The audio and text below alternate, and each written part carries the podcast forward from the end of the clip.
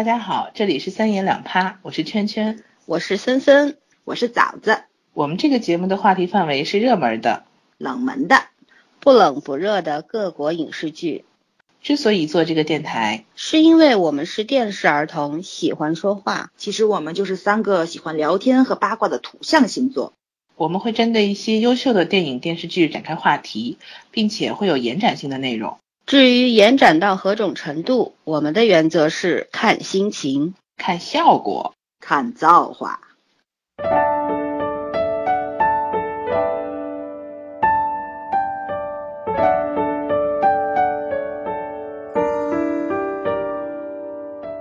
今天要给大家介绍一部 TVN 的韩剧，叫《又吴海英》。嗯，其实这部片子呢，我是被一个人疲劳轰炸了，他就是圈圈。在此之前，他一直蹲在太后的坑里面出不来。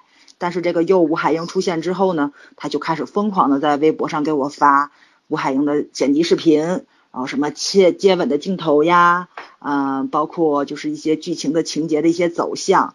然后呢，就是他说会有那种心脏心脏被抓住的感觉。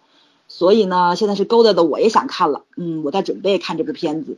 现在就让森森跟圈圈两个人来给我们介绍一下剧情跟演员幕后一些情况，好不好？森森先来介绍一下吧。啊，好的，大家好啊，我就是先简单的说一下男女主啊，因为对其他的角色名字我都叫不出来，我是一个不负责任的粉丝。然后呢，男主呢是韩国老牌的呃偶像组合神话的队长，他名叫 Eric。然后呢，他的演技我一直是不 care 的，因为看过他两三部剧，因为我有一个姐姐很喜欢他，她拖着我每次都看他的剧，可是呢，我每次都看到一半我就实在是撑不下去了，因为剧本很烂，演技也没有，所以说我对他接这部剧我是觉得蛮惊喜的，但是又有点惊吓，因为我怕他毁了 TVN 的好剧本，但是没想到就是他演到现在。我我确实不仅惊喜，而且很惊喜，就是他居然是有演技的，而且演的还很成功。这个角色被他赋予了灵魂，应该说，就是他成功的演表演出了一个天生一脸懵逼的、闷骚的、闷蛋的，但是眼光又非常清澈的一个这样的一个 男性的角色，很有意思啊。然后重点说一下女主徐贤真，这个女孩子呢，我非常喜欢，因为看过她的前一部剧，也是 TVN 的剧本啊，《一起吃饭吧二》，这是一个系列剧，着重介绍韩国美食。多一句话，就是我们有舌尖上的中国，人家有舌尖上的韩国，而且也还赋予了剧情，而且还有爱情，里边还有友情，还有悬疑。呃，就是非常的丰富，我觉得我们也可以，我们中国这个吃的东西也太多了，对不对？秒杀人家韩国的，完全可以拍一个，拍个十季、二十季都是够拍的了。我觉得我们的编剧也可以考虑一下。然后徐贤真之所以让我喜欢呢，是因为我还没有在韩国的电视剧圈里边见过，呃，演技这么自然的演员。啊，演技出神入化的，像金惠秀啊，什么全度妍啊这种，那是神级的。但是像演技这么自然的演员很少很少，他属于特特非常特别的一个特例吧。然后我更让我更加喜欢他的原因呢，是我看了他一个综艺节目，这个节目呢是在一起吃饭吧二之后，呃，TVN 播出的一个叫和我的朋友一块吃饭，就是由他和尹斗俊带领。他们的朋友去到那个欧洲旅行，有就是有限的经费，然后自己安排行程等等。就是在这中间呢，他为朋友们做了付出了非常多，默默的学习西班牙语啊什么的，就为朋友能够顺利的点到好吃的菜。然后呢，他是一个文艺女青年，喜欢逛博物馆，平时就爱看书。然后穿衣服风格我也非常喜欢，就是我不管演员他究竟表演哪一个他的哪一方面给我们看，但是只要他这一方面能够让我看到心里去，我就会很喜欢他。也可以说他是韩国目前为止我我喜欢的韩国女演员应该不超过五个吧，他已经名列到这五个之中了。那对对我来说是一个。蛮特别的事情。然后啊，就这么多，我们请圈圈来介绍一下其他的内容。啊，我补充一下刚才，哎，我不是，我要先申呃申诉一下刚才这个挖坑，是因为我先被森森带到这个大坑里面去，然后发现有坑是件幸福的事情。然后导同学呢就是进度太慢，所以我不得不硬强拉硬拽把他拽进来。好，回到主题上，呃，森森刚才说了主演的情况，我来补充一下导演和编剧的情况。嗯，他的导演叫宋贤旭。作品不是特别多，我看到的我看过的只有一个不要恋爱要结婚，当时我就觉得这个题材挺特别的，好像韩国不太涉及这类的题材，更像日剧的风格。呃，重点要说一下编剧朴海寅，他之前是一个韩国的长剧编辑编剧，就是韩国长剧和短剧的风格是非常不一样的，包括制作方式和播放方式也是很不一样。嗯，也有长剧编剧去写短片的。存在，但是最后往往都写成灾难片。我曾经追过一次，然后就是觉得看到最后人要崩溃了。我也决定以后就是以后对于长剧编剧去改做迷你剧，我都属于有点抗拒。这个戏一开始我看到他的时候，我也是很抗拒，因为我最近两年看韩剧已经从剧情变成了挑本子了，嗯，烂本子太多，好本子也太多。所以我对编剧现在就比较看重，然后知道这个编剧是写长剧的时候，我是比较害怕的，因为我不知道他到后边会会不会又重就是重蹈覆辙以前那些编剧的错误。但是看到十二集，因为这个剧现在是暂定了十八集，看到十二集的时候，我觉得心可以放到肚子里面去了。起码前十二集的完整性和节奏感是非常好的，就是如果平均分是一个六分的话。这个剧情还是可以达到七分的，所以，呃，就是节奏方面和剧情方面，我现在操心不太大，只要后面不是太狗血，当然我觉得这个可能性也不高，就是应该会有一个，应该到结束应该会有个八分的平均数吧。另外，我再补充一下关于演员的信息，呃，文正赫就不说了，艾瑞克很有名，演技怎么样？我也不好评价，因为我实在是看他剧看的不多。早些年看综艺的时候看过两眼。徐贤真一起用餐马二，当时也是风靡一时。反正我身边很多人都在看，嗯，包括里面另外一个女二号叫全慧彬。我之所以要提这三个人，是因为我很有意思的在翻资料的时候，翻背景资料，就发现这三个人原来都是团体出身，不管是男团还是女团，也就是说三个人其实都是从爱豆出身的。啊，没想到现在爱豆出身的都可以把演戏演得这么好，也说明现在韩国的整体演员的水平已经非常高了。这个就是大概整个剧情，就是剧的制作背景，现在就了解这么多。然后其他的还有什么要补充的吗？早。我现在，嗯，因为我看的都是你你给我发给我的那个 cut 版嘛，所以说我现在了解的就是一些细枝末节。嗯，但是我看好像它剧情还是以那种轻松搞笑的这种氛围上去走的。但是我听你跟森森两个人聊的过程中，好像有好像这部片子带出来了很多社会性的话题，包括就有一点点延伸以前就是前些日子那部国剧《欢乐颂》的主题，就原生家庭就是孩子的一个宿命嘛。嗯，还有就是现在的一个婚恋观。所以说我现在对剧情不是很了解。但是想听听你们两个人，嗯，咱不要剧透啊，因为我还没有看嘛，就是去讲一下这个延伸的话题怎么样？对对，然后给我指引一个方向吧，然后我以什么样的态度去看这部？我我感觉上是一个很轻松搞怪的一部爱情喜剧片。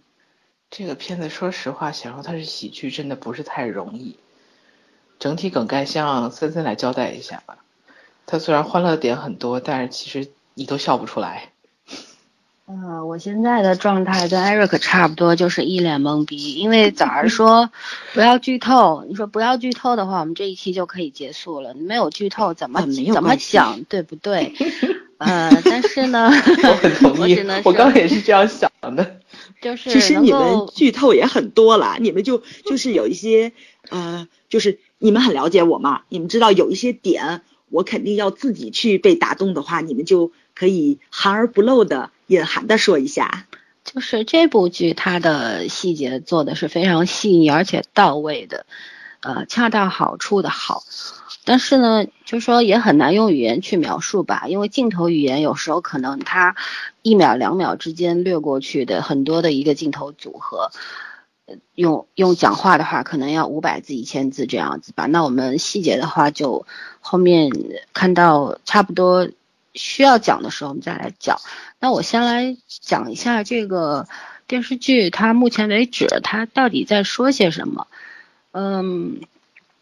这部剧呢，为什么叫又是吴海英？因为这剧里有两个两个吴海英啊，男女主和女二都叫吴海英。一个女主是一个平庸的吴海英，长得也不好看，工作也不出色，读书也不怎么样，就是一个中下游。始终从她小时候到现在就是一个中下游的人，家里也没什么钱，但也不穷，就是普通人家嘛。我们说的小康之家，嗯。爸爸妈妈是非常的有趣的人，这个后面我们讲。然后漂亮的吴海英呢，是一个妈妈结过不知道多少次婚的人，他已经有好多个爸爸了。然后他其实生活的很可怜，那么他一直是有一副假面，就是一直是以最优秀的一面、最漂亮的一面示人。可是呢，他内心是非常的空虚和恐惧的。呃，她和男主。嗯，两个人呢是马上要结婚的人，已经相爱蛮久了，在结婚的当天他失踪了，然后就是不告而别。那么男主他最最不能容忍的事情呢，就是不告而别，因为他曾经在小时候有过一段惨绝人寰的经历，他的爸爸死在他面前，也是不告而别这样离去，所以说这对他来说，他可能可以容忍很多很多的不好。呃，很多很多的这些灾难，可是不告而别是他最最无法饶恕的，呃，所以说呢，他就是去向女主，而不是女主，向吴海英发起了报复啊，因为从朋友的口中得知吴海英要和另外一个人结婚了，那么其实这个要和另外一个人结婚的呢是女主啊，不漂亮的吴海英。那女主就是躺着中枪了喽，因为漂亮的那个其实已经跑到国外去了，所以说呢，就是一个误会啊，无数个误会组成的一个大误会，然后创造出了一个悲剧。那么故事的开始呢就是这样子，然后演到现在呢，就是这四个人啊已经都碰过面了，然后真相大白。可是呢，就是真正的精彩就是从这里开始的。其实一般的韩剧差不多是第八集是一个小高潮嘛，会故事有往上升或者是转折点。可是就是说这个剧很奇特，它是在十一集开始转折的。然后我十二集还没有看，但是我看了一些呃其他人的一些评论，就是说十二集它的角度更加多了。呃，这个。之后，我觉得看过十二集的圈圈是会讲到的，那么大概就是这样子。那么，请啊圈圈有什么要说的？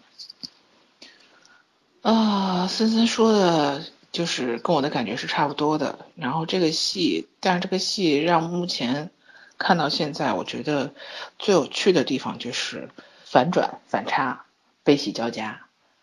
呃，早儿觉得这个是个轻松的，他是。听我和森森在沟通和聊天的时候，觉得这个戏很轻松很搞笑。其实这个戏越往后看，你会觉得一点都不好笑。就是你如果作为一个旁观者能笑得出来的话，我觉得这个人缺乏最根本的一个同情心。其实这个戏中间，包括这个戏中间已经掺掺掺杂了一些普通人的那种，并不是说恶意故意作恶而导致的那种恶果。就包括女主从小作为一个特别普通的一个普通的人，然后碰到了一个跟她一模一样名字的很优秀的人，我觉得这种经历大概比双胞胎都惨。双胞胎起码父母一样，然后大致是平等的。这种就是老天爷的恶作剧吧。本来你们俩就不是一个起跑线，偏偏放到了一条线上去比较。所以其实从剧开始一直到女二出现的。整个状态里面，女一性格上就是很泼辣、很直接、很开朗的一个人。然后女二真的出现了以后，就是那个漂亮的吴海英出现以后，女一就是，起码女一在她面前，瞬间就变得很自卑，然后就是很软弱，连她同学就觉得你你你本来性格挺好的一个人，你怎么在他面前就变成这个样子？但是我觉得这个其实就是真的就是有时候生活会给你一点压力。我刚才我又重新看了一点回放，就是第四集吧，应该是里面挺搞笑的，大雨，然后女主正好要去上班，嗯，打下车打伞的时候，发现那个伞骨坏了一边儿。其实这个细节挺生活化的，就是我们有时候出门前带的伞，伞坏我们也不知道，然后真拿出来用的时候发现坏了，那坏了就那就打着摇往前走喽，然后就往前走的时候，隔壁就有一个。大步流星的过去了一个很漂亮的女人，就仅看背影都知道这个女人很漂亮。然后一把大红色很漂亮、伞骨很美的一个，就是一个辅，当时有个俯瞰的镜头，女主是一个很普通的一个伞，然后还坏掉了一面。然后另外一把伞是红色的，就看很洋气又很优雅。然后女就是连女主都会被吸引。你想一个女人吸引另外一个女人去看，说明这个女人确实是很有魅力。就说哇，大雨天都会觉得。衣服很漂亮，鞋子很漂亮，然后呢，真的到公司了以后，他发现那个打伞的女人就是他这辈子最不愿意愿意去遇到的那个漂亮的吴海英，然后就好像噩梦重新回来一样。我有时候觉得这种就是你说残酷吗？挺残酷的，但是也挺真实的，因为我们有时候就是普通人的生活就是这样子，会在一个你特别不愿意面对一个人或者一件事情的时候，然后这个人这个事情就放到你面前了。但是我觉得，同时这部戏让我特别感动的地方就是，为什么身为女身为女性，其实看韩剧第一看都是男主，很少人会先去看女主，除非是女主戏。但是我们看所有，我跟森森看这部剧都是被女主抓住的。他是对这个女主这个人比较，演员这个人就比比较好奇。我是单纯就是被这个演员这个角色打动了，因为早前呃。我我我今天下午录第一遍，我们录那个试播的时候，我当时想说的一句话，我后来忘记了，我现在插回来，就是单纯从演员演一个角色能够吸引我的，只有两个人，我现在想起来只有两个人，就是你能跟着他一块一块笑，也能跟着他一块哭，就并不是说他他完完全全的把你抓住了，一个就是这个女孩子陈慧斌，另外一个就是呃超感警探里面的那个男。嗯，男主演，就是他笑的时候你就想跟他笑，他哭的时候你想跟他哭，这种感染力特别难得。也就是说，森森说为什么他喜欢这个女主，我也很喜欢这个女主。嗯，你们俩看剧的时候有没有这种感觉，就是哪个人特别特别的能抓你？宋仲基啊。你要往下挑 妹啊。唉，明明就是赵振雄好吗？哎，还有啊，我觉得这个就是这个女主的吴海英，其实比那个女配的吴海英要漂亮。我就觉着可能是大家审美观不一样，我觉着那个那个女二那个漂亮的吴海英，嗯，怎么说呢，就是有点土美土美的，不舒服，不舒服，看着不舒服。关于女二这件事，一定要让森森来表达，否则的话他会被憋住的。啊，我就是我，我先更正一下，圈刚刚有个口误啊，他说的是这个女演员其实叫徐贤真，然后他说了女二的名字，我相信他脑子里是痛恨这个女二的，他跟我是一样的，所以他会不由自主的说出这个女二的名字来。那么为什么会说到这个我讨厌女儿呢？其实我是从一开始就很讨厌她，那很多人是从十一集的时候讨厌她。这个这个地方我可以讲一个小插曲，就是我那个。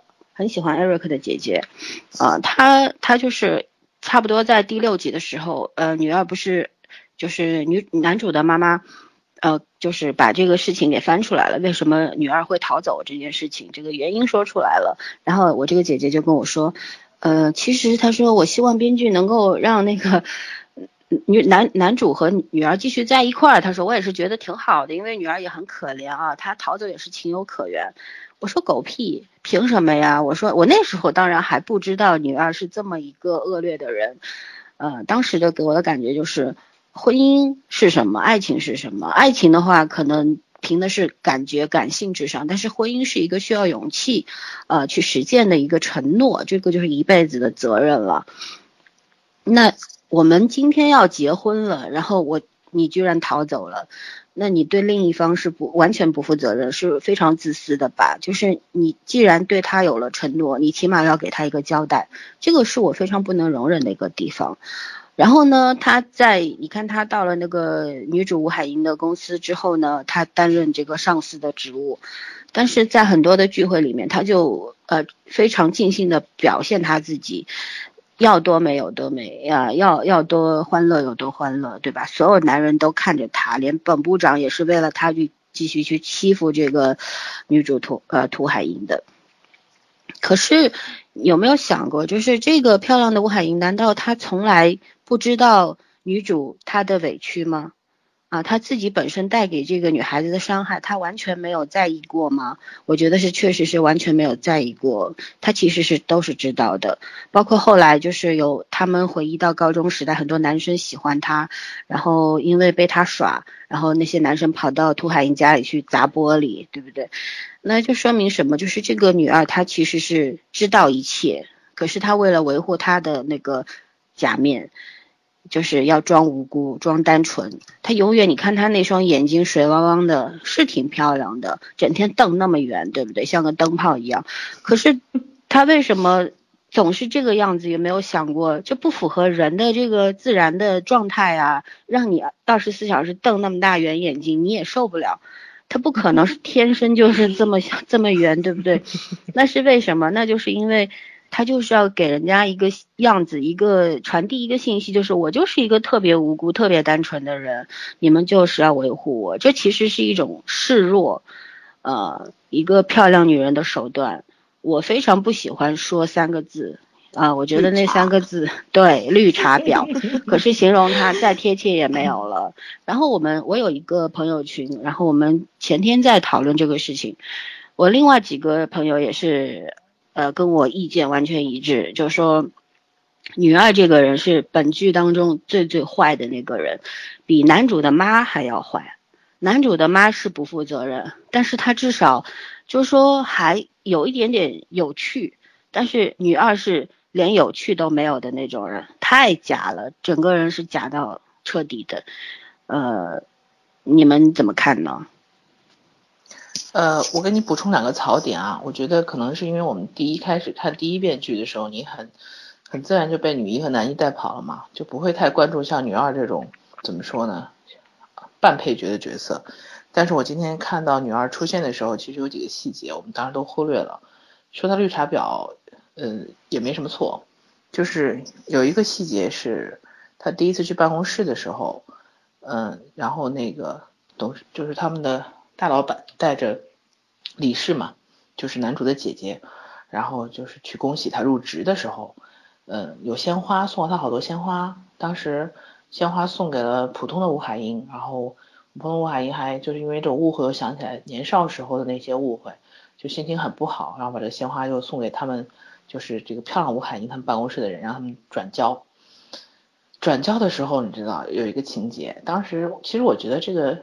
这个这个情节本身设定的可能是为了展现这个吴海英的漂亮，但是在我看来，这个导演就是心思没有这么简单，因为他穿的是那种非常嗯高跟鞋，然后短裙衬衣，就是非常职业装，然后非常很完美的一个造型，然后在屋里面就是做那种瑜伽的拉伸，我当时就是吐槽槽点在哪，我说从来没有见过人穿高跟鞋做拉伸的。你是在上班，你又不是在表演，对吧？然后办公室里面都是都是那么多双眼睛看着你，你这样子的话展不就是在展现一种孔雀一样的一个风格吗？就是希望所有人都看你。其实是个槽点，只是我当时没有意识到，或者是没有注意到这个人。然后还有一个就是，呃，第二次吴海英上班的时候，他就是普通吴海英和漂亮的吴海英同时迟到，就是同时要进电梯。然后那个普通吴海英先进的电梯，结果一一群男士们挡着门不让关门，因为电梯已经满了，男士们挡着门不让关门，然后把这个漂亮的吴海英啊拉进去，然后愣是把普通这个吴海英推出来，然后普通吴海英就后来就照着电梯门就看那电梯门关上，那漂亮的吴海英还是像森森说的那样，就是大眼睛啊，看着他特别无辜的样子。其实我觉得，如果你真心就是真心是一个善良的人，或者真心是一个把你的同学放在心上的人，这个时候。既然你在男生中间那么有有煽动性或者感感召力，你完全可以拉着他，就是说，或者我陪他一起下来，对吗？这完全是一个选择问题。就想起来下午跟森森聊天时候说那个，聪明是一种天分，然后善良是一种选择。他根本就不是不是什么善良的人，他就是一个自私的人。这个自私在剧情里面展开的特别明显，到后面。是他在剧情里边还有一段，就是他们聚餐的时候，他对着一群同事，因为其实是有一些同事是蛮喜欢那个不漂亮的吴海英的，那么他就会对那些人说啊，我跟他从小就很熟，然后他妈妈做的什么点心很好吃，菜也很好吃，可是呢，就是他妈妈一凶起来就会脱衣服。什么什么什么的，我觉得这种话是不应该说的吧？你和他即便不是朋友，你们也是同事，也是同学，就是人家这个这个不管人家妈妈脱衣服是为什么，可是这件事情说出来是丢人的。所以说，她是一个恶女，她一点都不善良。然后我也不觉得她漂亮，因为相由心生嘛。如果说。可能这个演员本身挺好看的，可是就是因为饰演了这么一个角色，他的内心和他的外在其实是蛮匹配的，就是非常的假模假样的。然后仔细的去看的话，他的眼睛是特别空洞，然后没有神采，也不像男主那样就是很有灵气，也不像女主那双单眼皮那样子就是特别的活跃，特别的。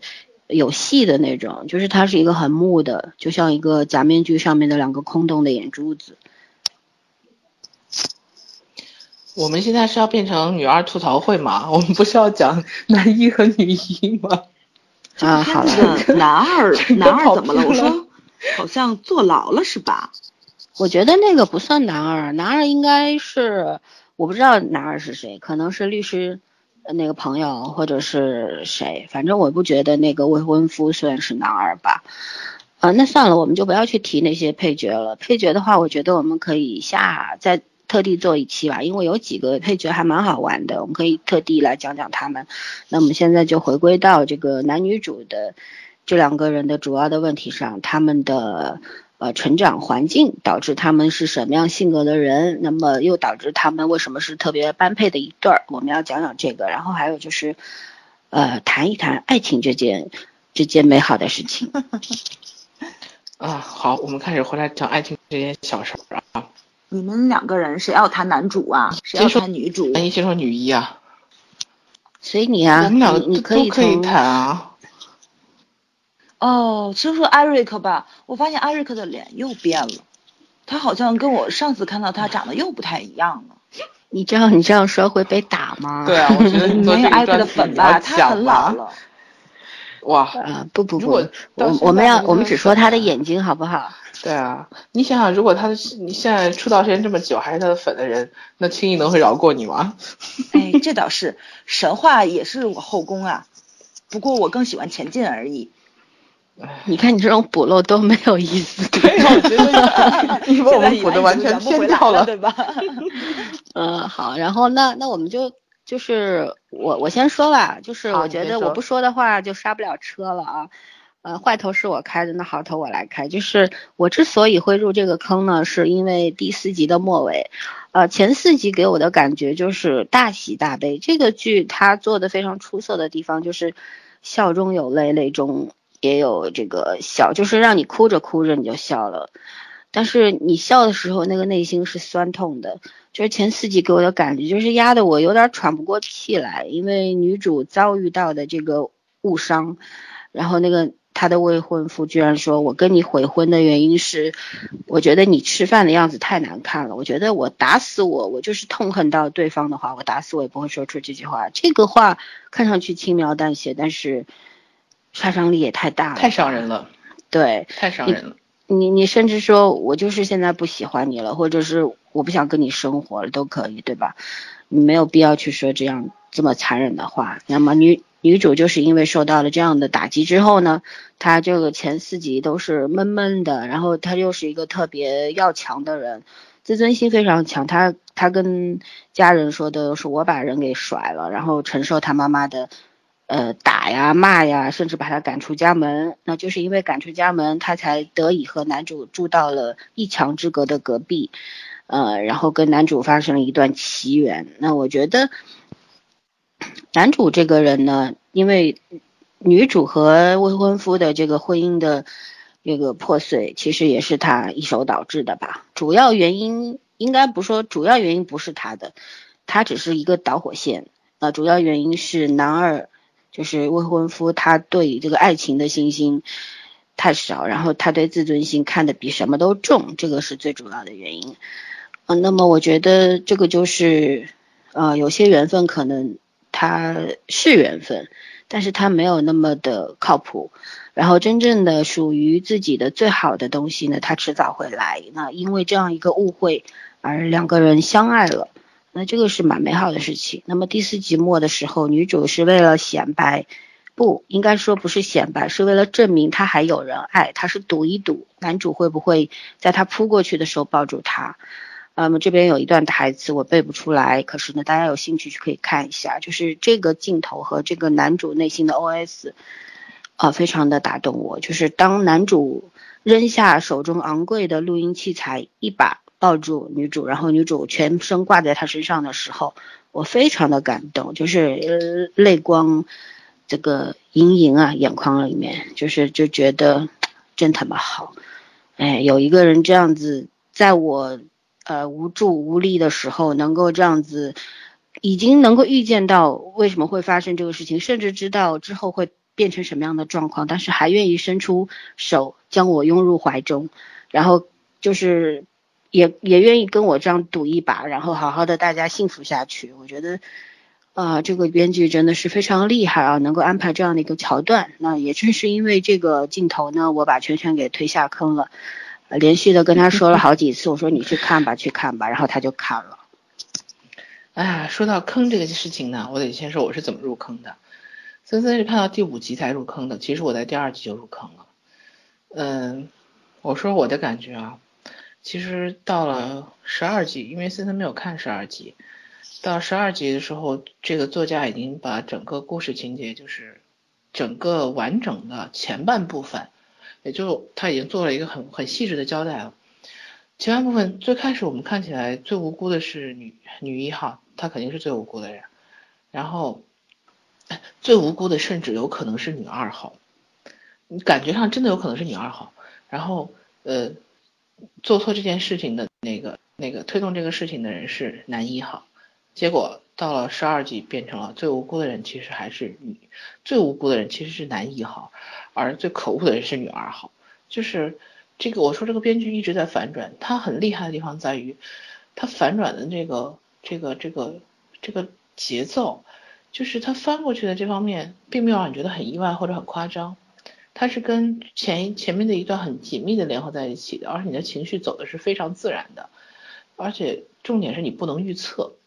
就是你刚刚过完一个很欢乐、很欢乐的场场景，然后瞬间就把这个场景真实的内核暴露出来，然后你就突然觉得心里一塞，然后你就笑不出来了，你就想哭，但是因为你笑的情绪还在啊，你也哭不出来，所以我就觉得这个编剧特别厉害的时候，就是他把这个情节能够非常连贯和严谨的抱在一起，然后整个就像拧麻花一样拧得非常死，一直到十二集始终保持这个状态，我觉得这个。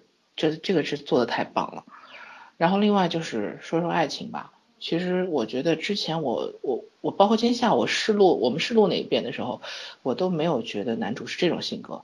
但是我刚刚重新再整的时候，我突然觉得男主其实和女主在就是在三观上他是一样的人，就是怎么说呢？我一直觉得两个人性格有很大的差异没关系，相处方式不一样也没关系，哪怕天天吵天天打。呃，爱情里面只要两个人互相可以接受对方，什么方式都没有问题。但是能走下去，一定是因为核心的内容是一样的。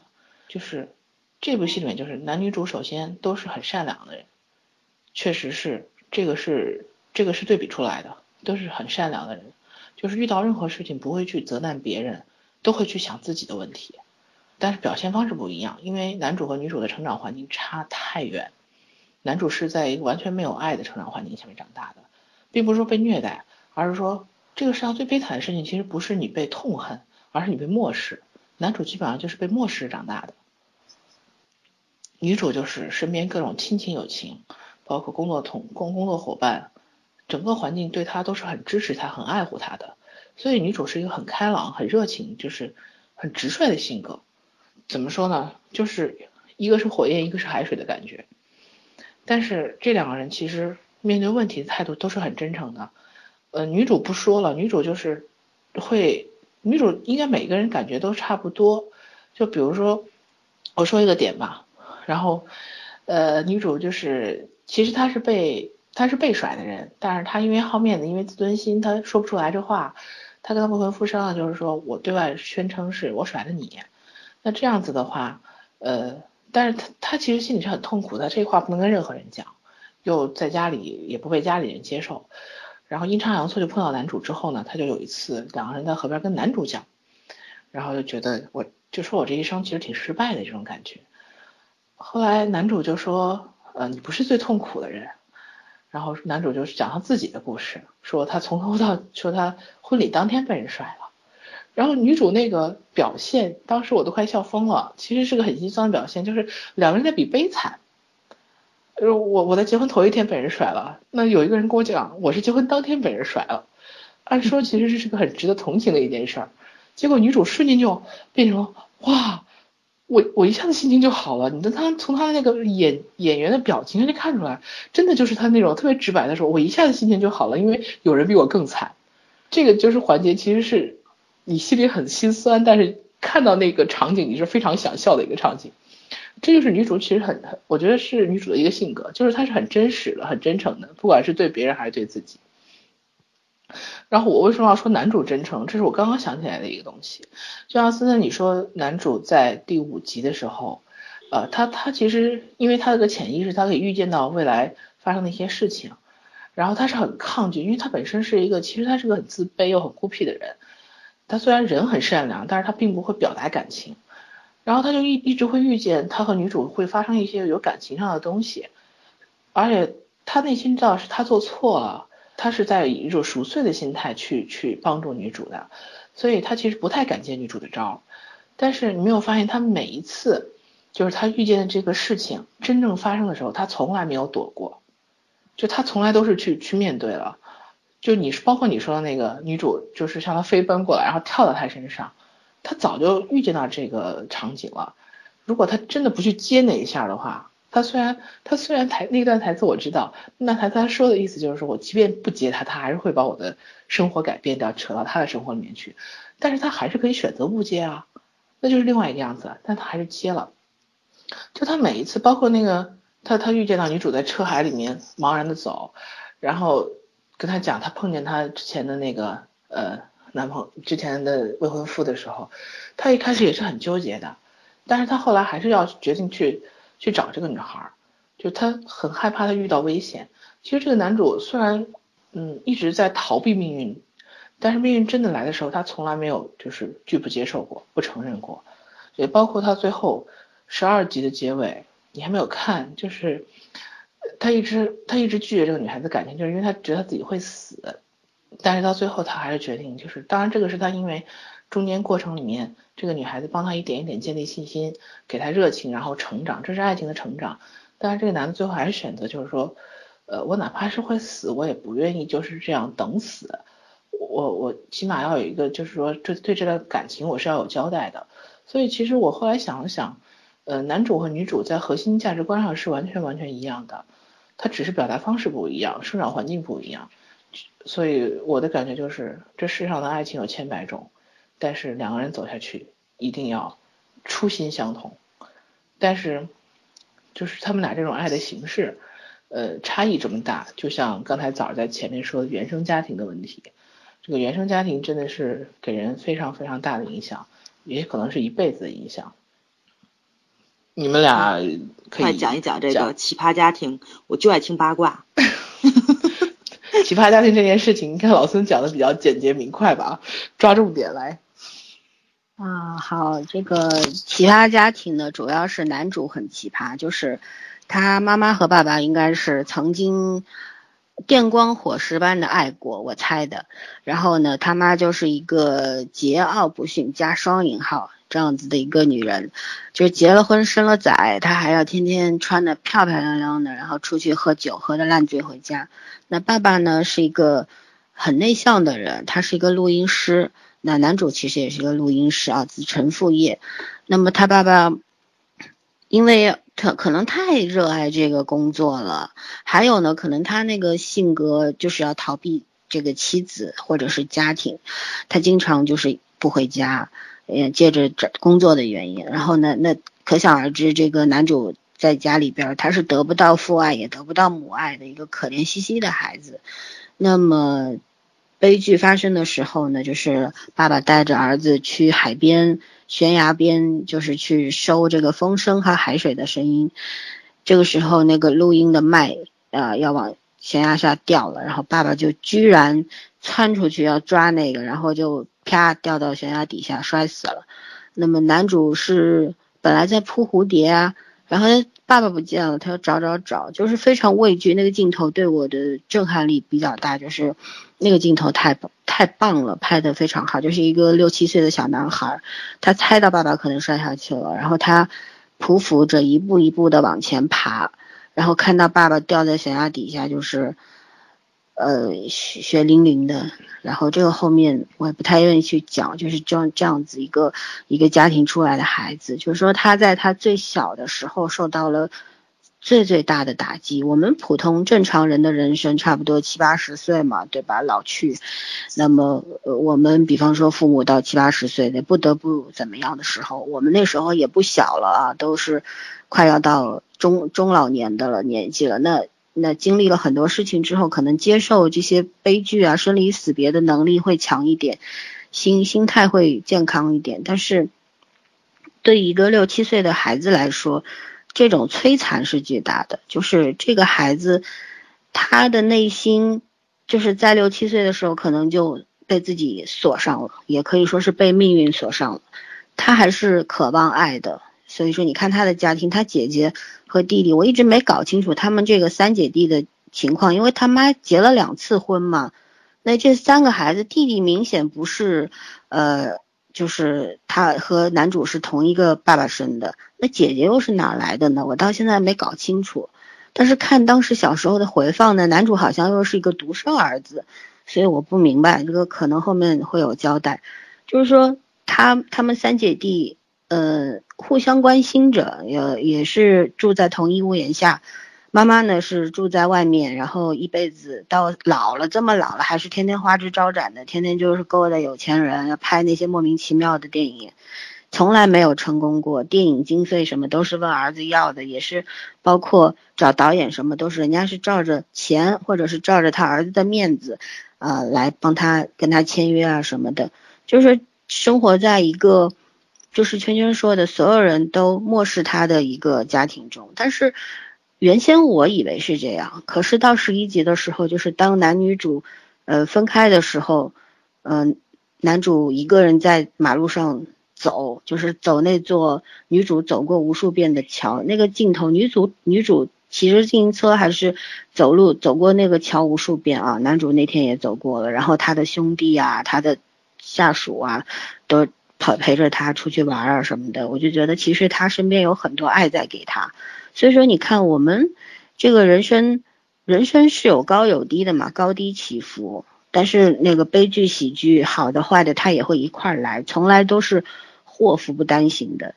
当我们觉得就是说人生好像特别悲剧的时候，其实可能底下会有暗涌吧。那我经常会在文章中间写一句话，就是说我经常写，说明我。嗯，这个能力不怎么样，因为只会用这些词儿，就是会写到一句说，呃，我们赞美的每一一切美好背后都是有一个窟窿的，这个窟窿里边藏着很多脏脏的臭的东西，啊，那么反反过来的话，就是我们能看到的很多很多悲伤的东西、痛苦的东西，其实它后面也会啊有美好的存在吧，啊，用一个大俗话讲，就是可能一切事情到最后都会是一个好事。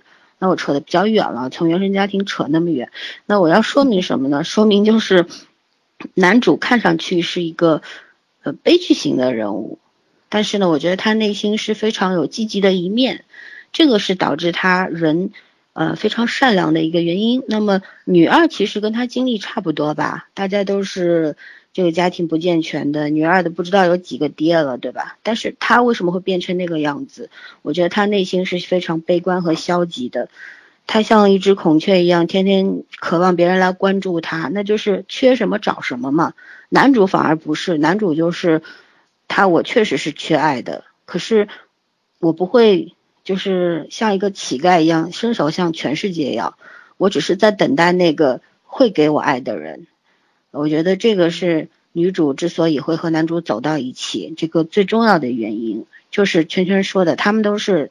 同样的人都非常的善良，只有善良的人才能在一块儿，就是一块长久嘛？你说一个恶的人和一个善的人会有好结果吗？我不信，你们说呢？我同意，我是觉得两个人如果差别太大的话，怎么说，将来也不会幸福的。所以我有时候觉得，这就是东方人讲的那种天意吧。之所以男一和女一都没有和前前一段成，就是因为老天爷比他们早一步看到了。对方跟他们不合适的地方，我接下我还是在想，我说其实男二和女二还挺合适的，只不过这剧要这么安排的话就太狗血了，应该也不会。呃，我我我想，我刚才想起来几句台词啊，我尽量做到像枣子同学说的那样不剧透，但是不剧透真的没有办法讲啊。他有几句台词我还是挺感慨的，嗯，这个我第四集的时候那个。女二就送她，女一女一送她老板，就是男主的姐姐回家，因为喝两个人喝多了嘛，然后送她回家的时候，然后就正好碰到男主，然后男主就送她回来，送她送送她出门，然后女二就说，就是呃女一就说男主说你说你现在这个样子其实看起来很可怜，就是台词原话是你看起来很可怜，可怜的让人想抱你一下，可怜到你自己都不觉得你自己可怜，这叫感情残障。我就觉得女主当时其实。其实女主自己也很可怜，然后男主就说那感觉就特别惊讶，说你你你你跟我有什么不一样？然后你还对我说这种话。女主说那我知道我自己很可怜啊，所以我起码没有你感情残障啊。然后我就觉得 这种 这种这种很真实的对白，我觉得成年人已经很少会会愿意去给对方一个这样的表达了，就是。这是这部剧让很多让你惊喜的地方，就是这个女主感挺直白的，是吧？这女主特别可爱，她她的最大的优点是真诚，就是真的是特别真诚。这种真诚是老三讲过的，不光是对别人真诚，是对自己真诚。就是我们慢慢年纪大了以后，上去了以后，你会很难，呃，给自己给自己找很多借口。你明明知道真相是什么，但是。你不愿意去面对和承认，你会给自己找出一堆借口去去圆你自己跟自己说的这个谎。但是这个女主不会，这个女主就一直在很真诚的面对自己。然后我想哭我就哭，我想笑我就笑。她被前男友甩呃前前未婚夫甩掉的时候，就半夜回家喝天喝喝喝醉酒回家，然后回家半夜呃从冰箱里拿出来吃泡饭。他妈就是当时气得都睡不着觉，坐在客厅里面等他。没有开灯，他就什么都没看见，就跟没事人一样，半夜就像好像加班的人回来去半夜从冰箱拿点剩饭出来吃饭，给他妈气的就说他还能吃进去饭，说明他真的没事儿。其实他心里面很苦的，但是你苦怎么样了？你苦你还是饿了以后要吃饭啊，然后困了以后要睡觉啊，活着还要面对每个人啊。所以我就觉得这个女主是让人觉得特别特别真实的地方就在这儿，然后她从来不对任何人虚伪。包括他对男主，就男主这种冰山型的人，而且又是很聪慧的，其实很聪慧。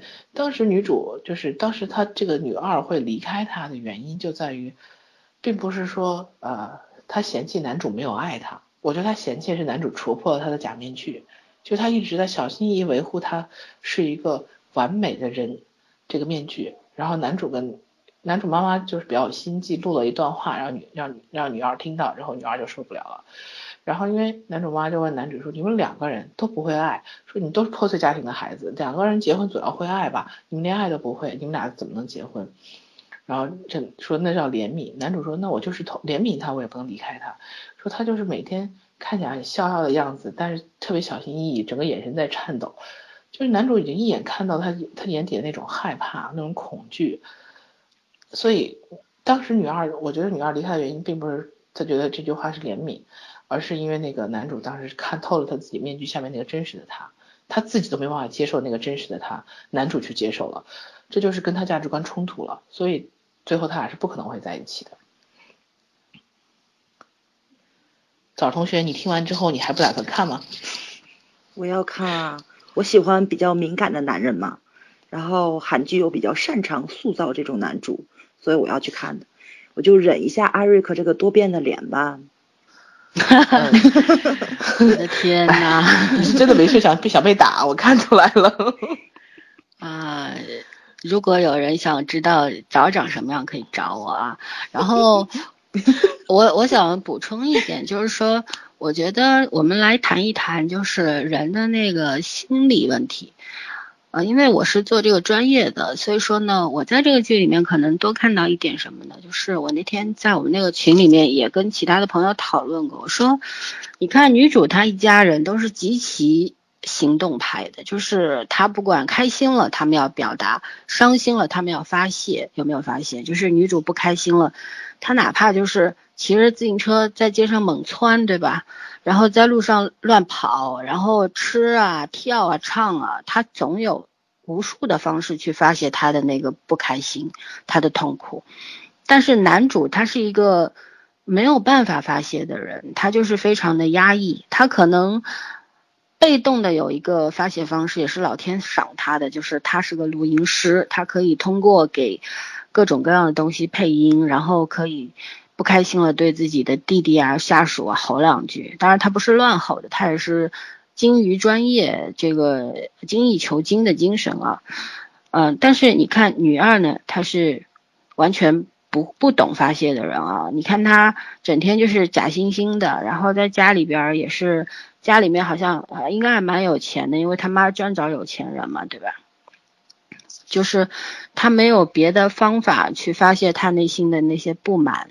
他的恐惧，他完全都是憋闷在心里，他只能就是说，其实每个人都撒谎，谁不撒谎呢？这个世界上没有，对吧？但是撒谎没有什么，只不过你要去承认你那个谎言是不好的，可是他没有能力去承认，而他也没有能力去排解排解这些老天爷对他的不公平，他没有办法去跟他的爸爸妈妈去控诉，啊，那他只能就是。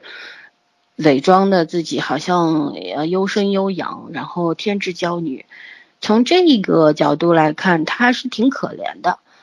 可是呢，这种可怜不能成为一种理由去伤害别人吧？所有人都是无辜的呀，对吧？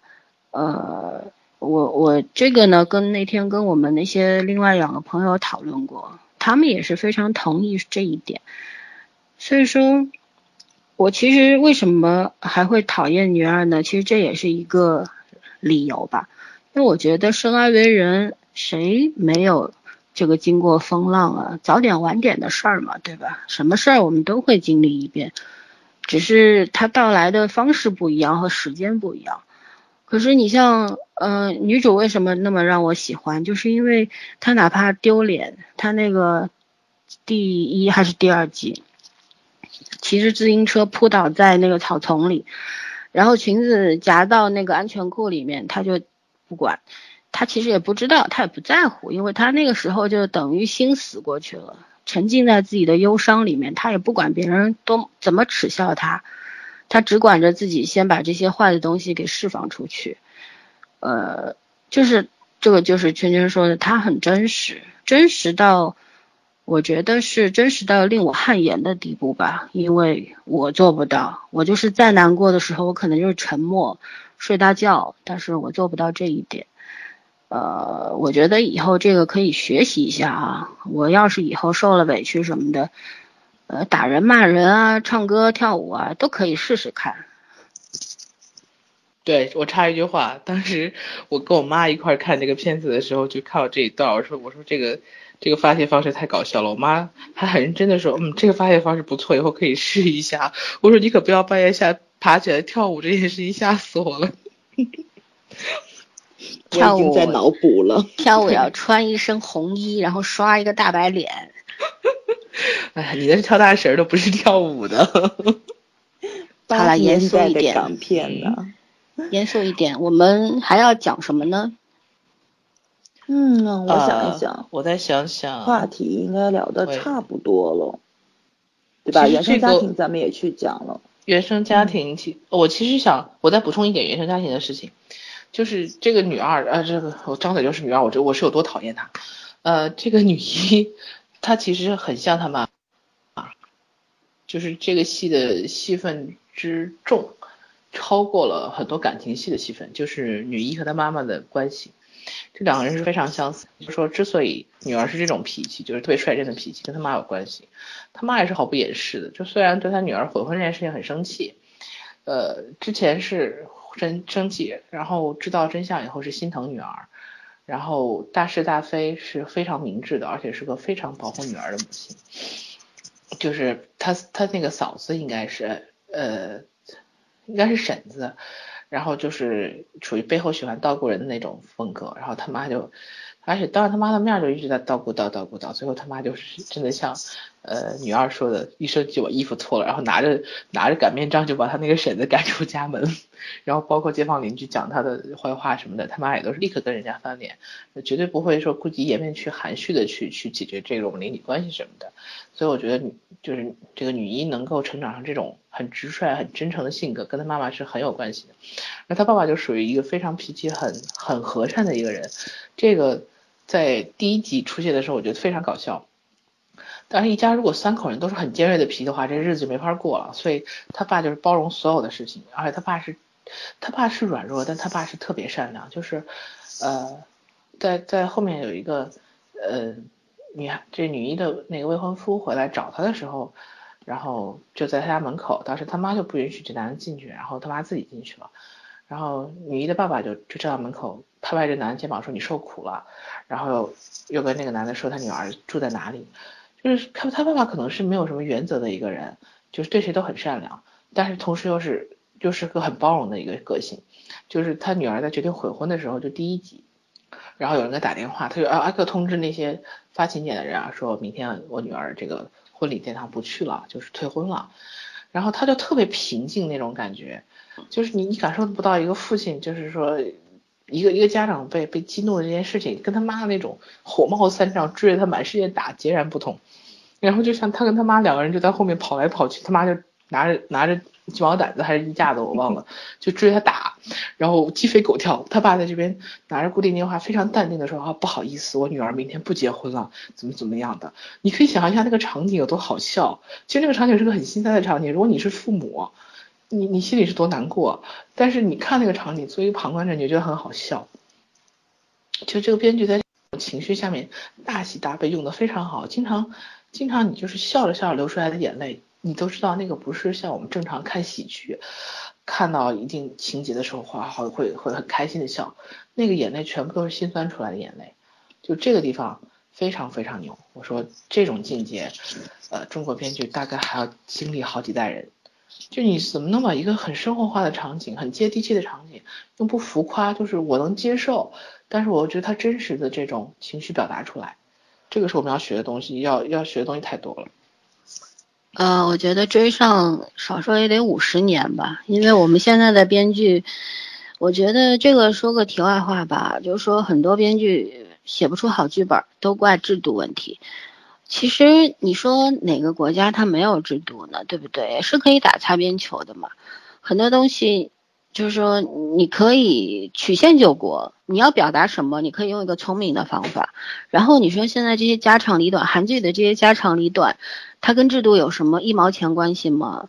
对不对？就是我们的编剧他写不出来这些细小的东西，这些这些细节化的东西，这些生活化东西，他们就好像没有生活经验一样。他们是生活在象牙塔里的，也不善于观察，整天想的就是我赶紧写一集，我挣几千块还是几万块钱。那我觉得这个是可能电视剧、国产剧越走越差的理由之一吧。当然，现啊，我给插一句话，现在有一个说法叫“三观不正赖五官长得不好”。对啊，你说《欢乐颂》这种电视剧都出来了，而且正午阳光都拍出这种玩意儿来了，我都不知道该说什么好了。这国产剧在零六年以前还是有很大的好的，很多优秀作品的。零六年往后都整整十年了，出过什么好玩意儿嘛，对吧？咱们就不去说它了。就是说，我觉得韩剧这些编剧让我觉得特别厉害的一个点，其实并不是说他们做的那个剧情啊，有些故事啊，你说韩剧一个礼拜都都有好几部出来，对不对？一年到头几百部、几千部的往外蹦，那是怎么能够做到这么好的呢？就是人家。不仅仅说我是要写一个作品出来挣钱，人家想要表达的我对生活的一个态度，对吧？我做这个东西是有责任感的，就是我可能看这些东西的人都是大妈在家里面的家庭主妇，那么起码就是像这部剧的话，会给那些大妈一点点启示吧。当然，大多数人是接受不到，很多人看这些节目就是看过算过，不会当真的。可是我觉得。哪怕有一个人、两个人接收到里面的这个善意，然后这些警示的话，也算是一份贡献吧。就是很多我们很多现在国内的作家啊、编剧啊，他追求的并不是这样，他是追求的是一个快速的这个金钱的盈利和名气啊。我非常的不知道怎么表达我的无奈啊。当然我也干不出来，我也写不好，所以我也没办法去吐槽人家。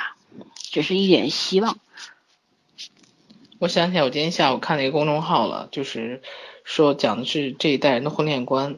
嗯，就是说你你如果是你老公一个男人的话，你会不会娶你自己当老婆？然后中间又提到了说这一代孩子婚恋观被韩剧毁了，说永远都在做梦，梦见一个什么高富帅，然后就就因为你是个贫困的呃那个。穷妹子，然后就因为你善良，就一定会选，一定会爱上你。然后，呃，A 就是说跟 A 还没开始谈恋爱，B 又排队上来了。然后他这个话说完的时候，我就很想笑。我说，然后，呃，幸好接下来，然后那个那个主笔自己写了一段话，他说，你也不用吐槽韩剧，你就看我们自己的那些小说网站。这就是题外话，小说网站什么霸道总裁爱上我。就是这种小说都是几百万点击率，说就不要说谁误导谁，其实自己我们这代自己的价值观，很多作者的价值观，他他不是价值观的问题，他就是为了盈利目的的问题，就是只要赚钱嘛，也不管小孩子教育好教育不好，那跟他们也没什么关系，只要这个东西有人相信就好。小姑娘都是做梦长大的呀，那长大还继续做白日梦。嗯，我其实觉得就是说，这些还在吐槽韩剧脑残啊、教人坏啊这些，所以这些人很正常，三观就会出问题。而我觉得现在的韩剧就是韩剧的爱情，我今天下午说的，韩剧的爱情已经进化了。哎，是圈圈的网络不好吗？好像是这边有一点点问题。啊，卡的蛮厉害的。那，呃，我就说一说，就是其实我们现在很多还在吐槽韩剧是脑残呐，教坏女孩子啊。我觉得这些人对韩剧出现的这个已已经其实韩剧在升级了，但是很多人还没有意识到。就就韩剧其实已经进化了。我们现在看韩剧已经不是这个。你呃。那男主为什么不跟女主跪下呢？如果跪下的话，不就解决问题了吗？然后我就当时就很想笑，我说我说这个剧还是还是很梦幻的一个剧，从打光从什么，就是韩剧质量还是很好。但是这个剧要反映的精神上的东西已经不是小孩子，已经分隔开了。就是我可能我们看的小时候看韩剧那些编辑部也长大了，爱情观价值观又在往前走了，就不是现在年轻的小朋友们能理解的东西了。所以我觉得这是韩剧的进步，而我们对韩就是大多数中国的这些剧评家们也好，这些呃这些圈子里的人也好，还很鄙视，觉得人家韩剧还停留在几十年。就是我今天看过人家说一句话，说什么你在看前三集，人家在讨论大结局，你们俩能谈到一起去吗？是的，今年白想竞争不就很激烈吗？啊，包括你们的宋仲基也没有封地。话说那个。